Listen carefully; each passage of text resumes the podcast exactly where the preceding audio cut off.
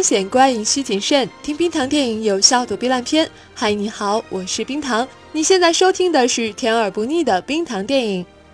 节目现在的背景音乐呢，是我们今天要聊的《星球大战：原力觉醒》这个系列电影当中呢，大家非常熟悉的主题乐，它是由配乐大师约翰威廉姆斯创作的。即使你没有看过这个系列的电影呢，也会觉得这个音乐很耳熟，因为在好莱坞颁奖礼啊等很多重要的场合呢，都会用它来做背景音乐，可见这段音乐的经典。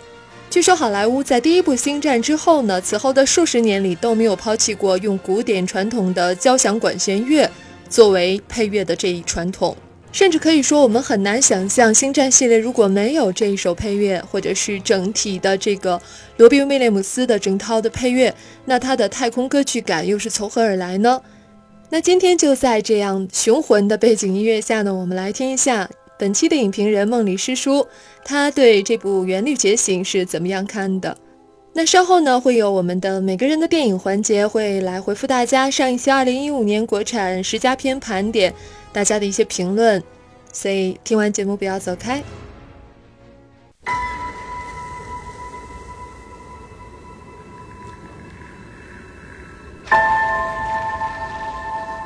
Who are you?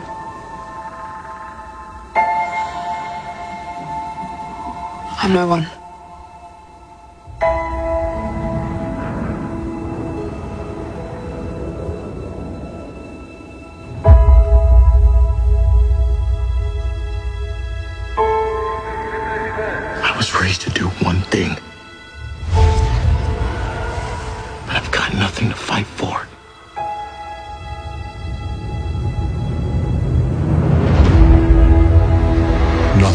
Nothing will stand in our way.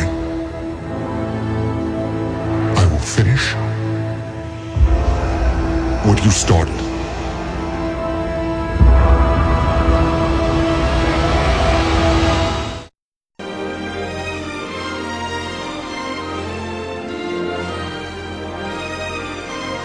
原力不曾觉醒，《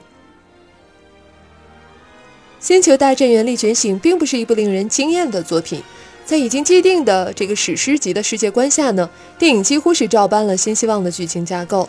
导演阿布拉姆斯以一种最保守的方式，在新战迷和新观众间做到了恒稳。讲情怀有看点的《原力觉醒》，却缺少了一份卢卡斯式的厚重。星战系列的重启无疑是令人兴奋的，它就好像《指环王》一样，那庞大自成一体的银河世界是如此着迷的光影之梦。而离开了卢卡斯的《原力觉醒》，值得庆幸的是，并没有被改得面目全非。对于星战迷来说，那令人震撼的银河之战，在电影工业几乎完美的今天，得以更为真实的呼之欲出。这是每个星战迷所希望看到的，却也成为了电影在创作上的智库。对前作架构的套班，能使星战三十多年的情怀游刃有余地婉转于手中，也不会在剧情上出现太大的偏差。如此呈现。却是一种无奈的保守。毫不夸张地说，对于《星战》的重启，每个影迷都有着太高的期望。所以，当发现《原力觉醒》只是一部发挥在好莱坞电影正常水平之中的作品的时候，失望是必然的。角色刻画的羸弱与颜值的堪忧，成为了此次新番难掩的缺憾。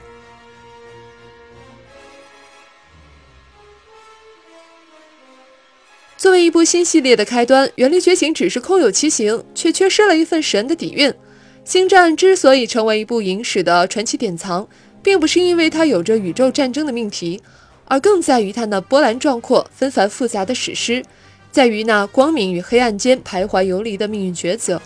但这些都是《原力觉醒》所缺失的。不合逻辑的喧闹，虽然乍看节奏紧凑，却再没有一个点能让人有所感思。似曾相识的星战画面，虽然更为精致震撼，却再也没有了暗藏其下、波诡云谲的缠斗。剧情草草，单靠情怀支撑的原力觉醒，缺位的却是那厚重、值得品读的内在。剧情的保守，人物的平庸，令电影与原力觉醒的命题几乎背道而驰。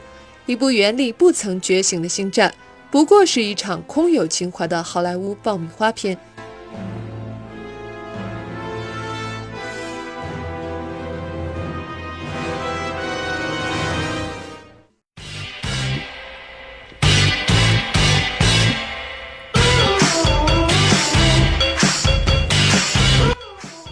是爱好，而是一种生活方式。这里是每个人的电影。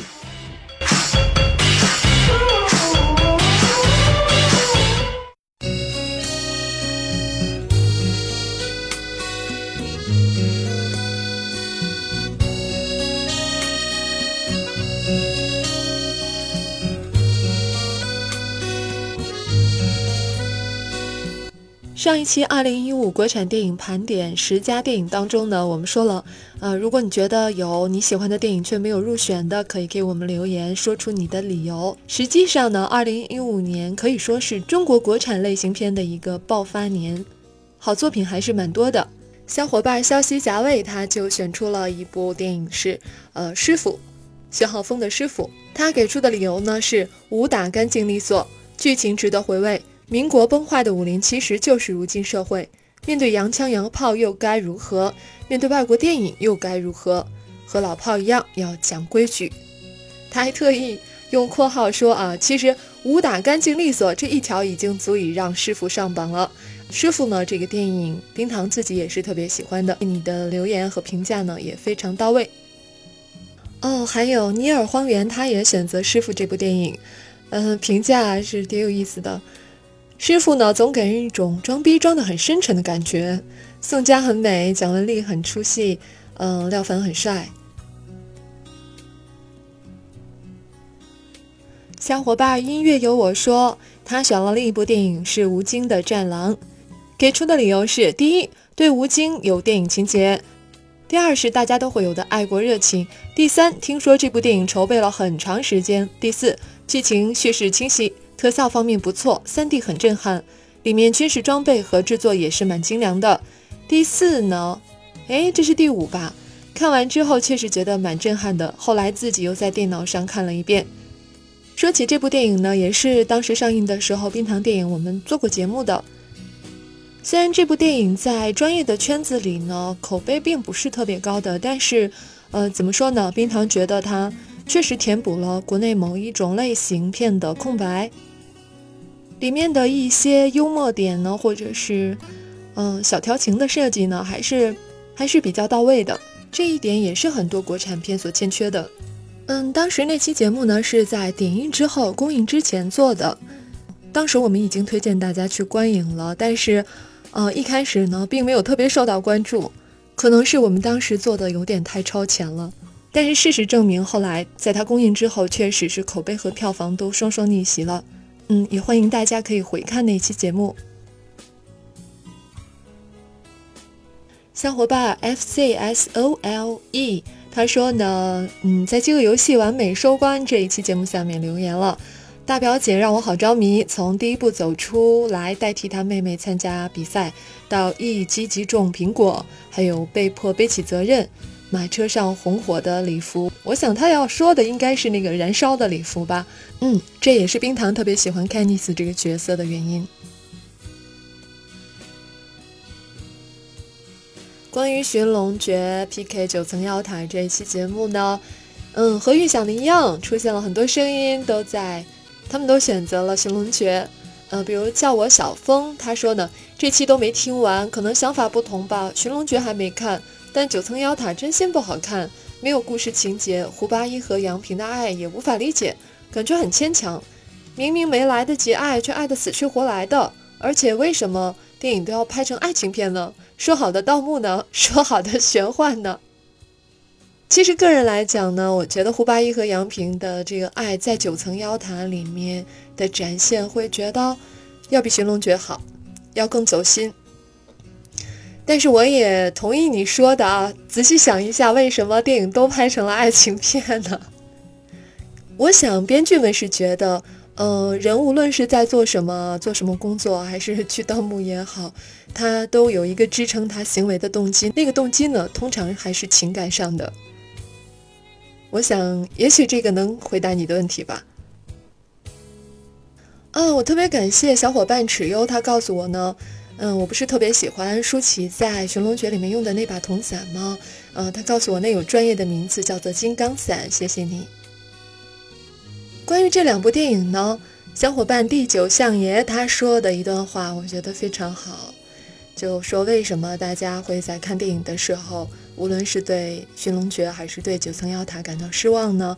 有一个可能就是原著是文字，文字的描述能给予你一个想象的空间，而电影画面描述出来的肯定没有你看小说时候大脑迎合你创建的画面来的神秘怪异，也会更天马行空。说的非常好吧？嗯，我们每个人看书的时候都有自己的想象，人和人之间想象的画面肯定是不同的。那电影拍出来确实只能有一种，所以难免我们看到的时候会有失望吧。那么今天的节目就到这里，非常感谢你们精彩的留言。最后呢，送给大家一首《星战》里面非常罕见的、比较温情的音乐，是在《星战前传二：克隆人的进攻》的结尾呢。阿纳金断臂之后呢，抱着他的情人，这时候用的背景音乐叫《Across the Star》。我们下期再见。